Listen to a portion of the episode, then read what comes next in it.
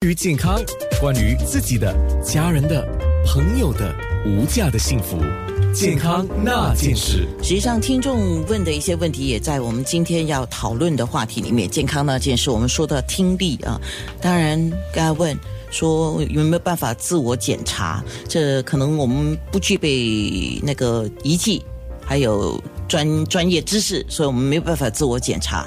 不过，从旁人觉得你好像听东西听不清楚，或者叫老师人家讲大声一点，或者是请你再重复你讲什么，或者你跟他讲了好像没有反应啊，这些可能是有一些症状了啊。可是我们还是要来再仔细说一下听力损失的症状有什么呢？所以今天健康那件事，丽呃是由啊丽珍来跟我们说吧。好，听力损失的症状呢有。有几个吧，呃，就好像有时候呢，那个患者会觉得在嘈杂的环境中听力有困难，不明白人家在讲什么，或者呢，发现自己听不清楚，需要很大声才听到。然后他们的家人也经常会抱怨电视机的音量调得太高，有时候不接电话，呃，听不到门铃这样子的问题。还有总是觉得别人所说话都是含糊不清的。就一直要人家重复，然后呢，耳鸣也是其中一个症状，因为大多数耳朵衰弱的患者都会觉得耳朵里面有声音，就有时候太大声，那个耳鸣睡不着，这样子都需要来到呃我们的呃，我们都需要去检查的。然后呢，就有一个客户也有告诉过我一个故事。就有一次呢，他的儿子吩咐了他去买报纸，然后就出去买报纸了。回来后，他带回来了一些肉包，这就是误听了。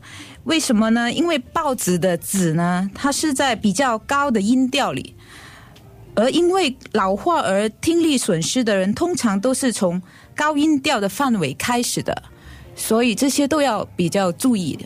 哦，所以就是听力损失，它对于低、中、高的音频的接收程度会有落差。对，OK，会。那么听力损失或者叫还没有到耳聋这个阶段哦，它是有分短暂性跟永久性的嘛？对，都有的。那短暂性是不是只要你调整了就没有问题呢？所以短暂性的的情况就是说，可能好像你的耳道已经塞入耳垢。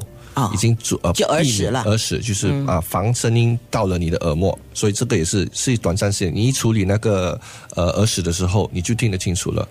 或者可能你你发烧或者跌倒发炎，耳膜破了，耳膜是其实一个一个小小块的皮，呃，如果那破的时候，声量就会音量就会开始减少了。所以那种你如果你能治你的耳膜，补贴耳鼻喉专科都能帮你呃治这个方这方面的，你会拿回你的听力。这些是短暂性的。OK，那永久性当然就是会导致最终导致耳聋，是吗？呃，不一定，呃，长嗯。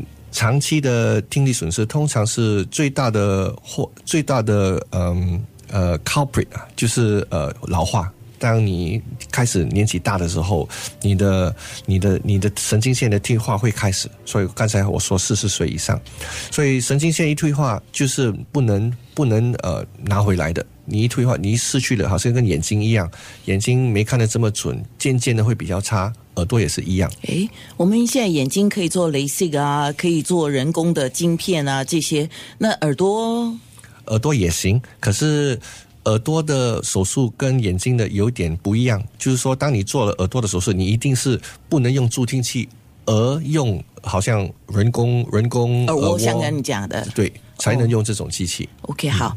那像刚才我们讲的耳垢这个问题，可能有些听众也知道了，自己不可以随便挖耳朵啊。那以前我们小时候呢，都是自己好像有一只长长的东西，我看我父父母用过的哈，就伸进去自己挖，或者是用那个 头发的那个发夹，另外边圆圆的来这样挖耳朵。可是现在我们知道这样挖是很危险的。非常的危险，非常的危险。有些是好像人家很很喜欢用以前的那种铁钩啊，啊，对，哇，抓了好爽好爽。可是其实因为你的耳道还有很多 很多我们所谓的 nerve，因为你你一摸那个地方就很很舒服。可是其实你看不到，你又不懂耳膜在哪里，有一个铁钩哩哩乱乱抓，抓破你耳膜可以发炎，因为在这个很。很近、很暗的地方，有一点水分就很容易发炎。所以我当然没没有听力师或者耳鼻喉专家会跟你说，一把东西去放在耳朵里面，没有，哦是。所以一定不要。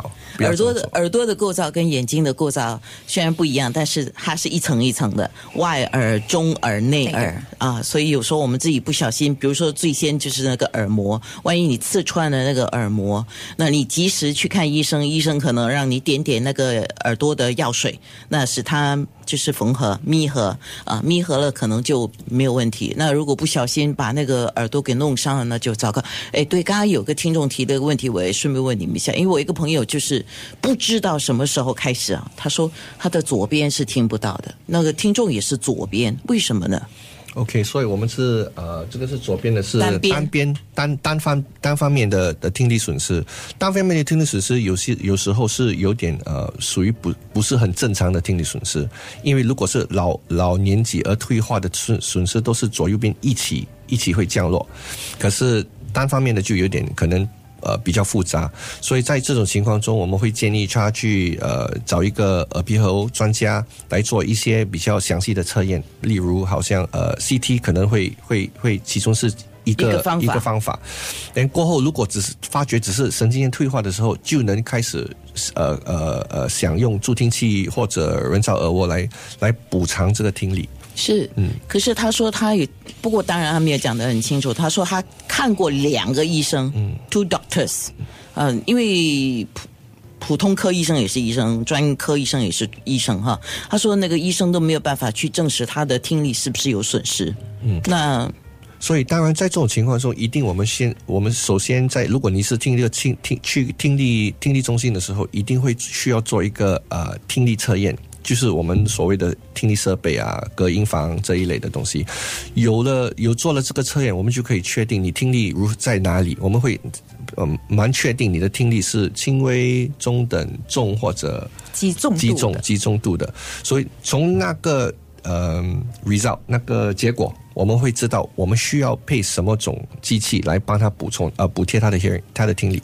OK，好，那我们准备一下，就是面部直播了。我们可以上九六三号 FM dot A N N A，那看看面部直播的时候，比如说有哪一些助听器是怎么样来选择它的功用等等。那还有，我请 Kevin 给我，因为我们自我检查大家没有办法检查，可是大概检查是怎么样的？